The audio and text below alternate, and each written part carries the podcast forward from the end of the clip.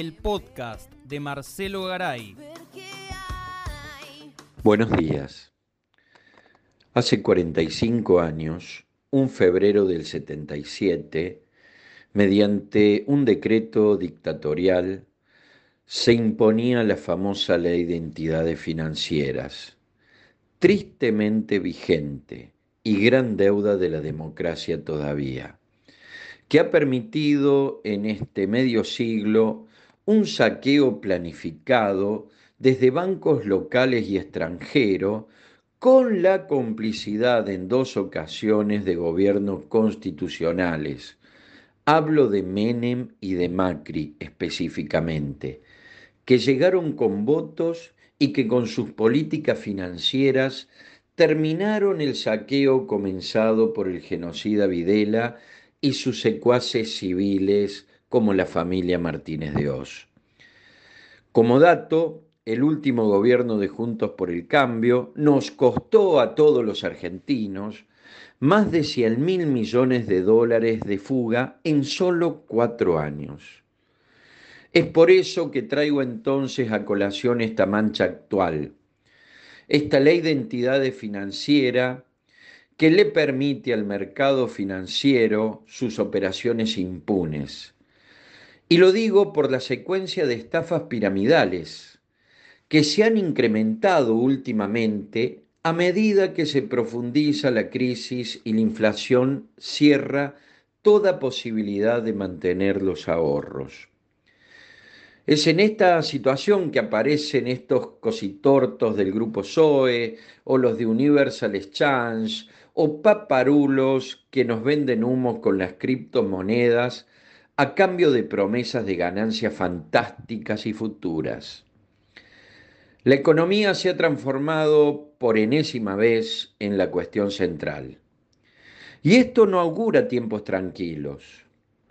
Y asistimos azorados cómo los responsables de esta situación viajan, juegan al bridge, departen con energúmenos del norte imperial, discursean o difaman con absoluta impunidad, como si fueran turistas noruegos recién llegaditos al país, donde nos cuentan lo que pasa sin hacerse cargo de su desastre planificado al servicio de unos pocos.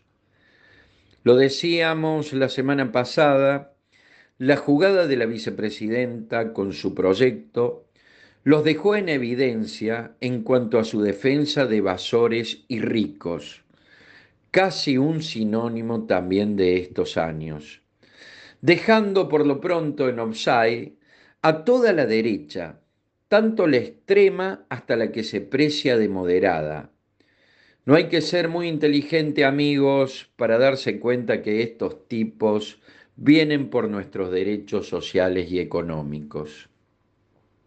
Ya no hay dudas. Los dólares que tienen entre legales e ilegales es prácticamente un PBI medio. Son más de 400 mil millones de dólares en bancos europeos, norteamericanos y paraísos fiscales y pretenden una vez más que su yate de gran eslora en la costa azul francesa, sus noches de champán Don Periñón, los pague el pueblo, con condiciones miserables de vida. Ah, y que además no se queje. Aquí debo hacer un paréntesis porque a ningún oyente, aparentemente, le hace ruido este legislador porteño, este payaso, que propone penalizar los piquetes. Solo hace mención cuando habla de piquetes a los pobres y no dice nada de los que están haciendo las patronales rurales promocionadas por el monopolio mediático. Digo, ¿a eso nadie le molesta? Lo que nos preocupa, que como se están desplazando estos peones y alfiles de la derecha, lo hacen con la hoja de ruta diseñada por el norte, tomada del manual de Gene Sharp, el intelectual empleado de la CIA y promotor de los golpes blandos. Se puede ver el movimiento de pinzas, las acciones destituyentes, los logros mediáticos que de a poco elevan el tono de voz y los agravios, los dirigentes patronales que llaman a la desobediencia civil sin ponerse colorados, a locaus que buscan desabastecer. Incluso vemos a las empresas actuando en tándem con políticos facciosos, creando, eso sí, las condiciones materiales para el pedido destituyente. Hay que decir, en nuestra contra, que la miopía de un sector del gobierno que bordea casi con una fuga de la realidad intranquiliza, que encima suma con errores propios a esos que vienen por cosas jodidas y que están buscando la hiperinflación y el estallido social. Buscan la dolarización, que paradojalmente le generó una brecha a ellos pero no por disentir con la idea, sino que la derecha más vieja, más sabia en su hijoputés, se atreve a decir que no hay que anunciarla ahora, sino cuando estalle el proceso hiperinflacionario. Es decir, no nos tienen que avisar. Los nuevos leones del fascismo del grupo Miley es la selva están exultantes y creen que podrán con nosotros. ¿Podrán? El laberinto de Alberto se ha transformado en un cerco. Hacia afuera, la burguesía, la derecha y sus medios lo construyen. Hacia adentro, los acólicos del albertismo, que incluso le susurran una hipotética reelección al Presi, lo termina poniendo fuera de la realidad.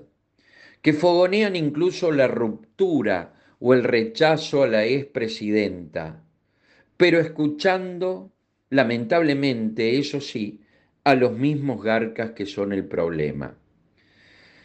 Esto permite afirmar que no se puede negociar con caníbales, menos si el que negocia será el plato principal de la cena de esos caníbales. Los cercos se rompen con pueblo y políticas populares. Lo supo Irigoyen, Perón, Néstor y Cristina. Mientras el cerco de los caníbales destituyente avance, a la par del deterioro de las condiciones de vida, como en una aldea tribal, la olla estará al fuego calentándose, atizada por los gourmets del odio, que están esperando por nosotros, que somos los ingredientes principales, para que una vez más la burguesía caníbal nos deglutirá para mantener sus privilegios y su sistema de explotación.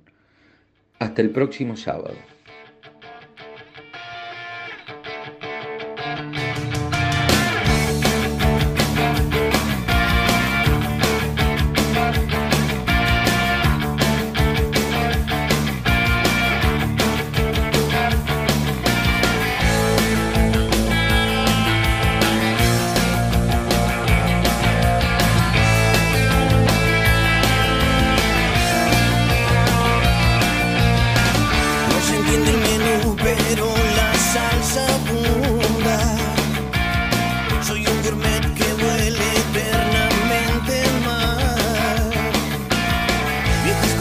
que no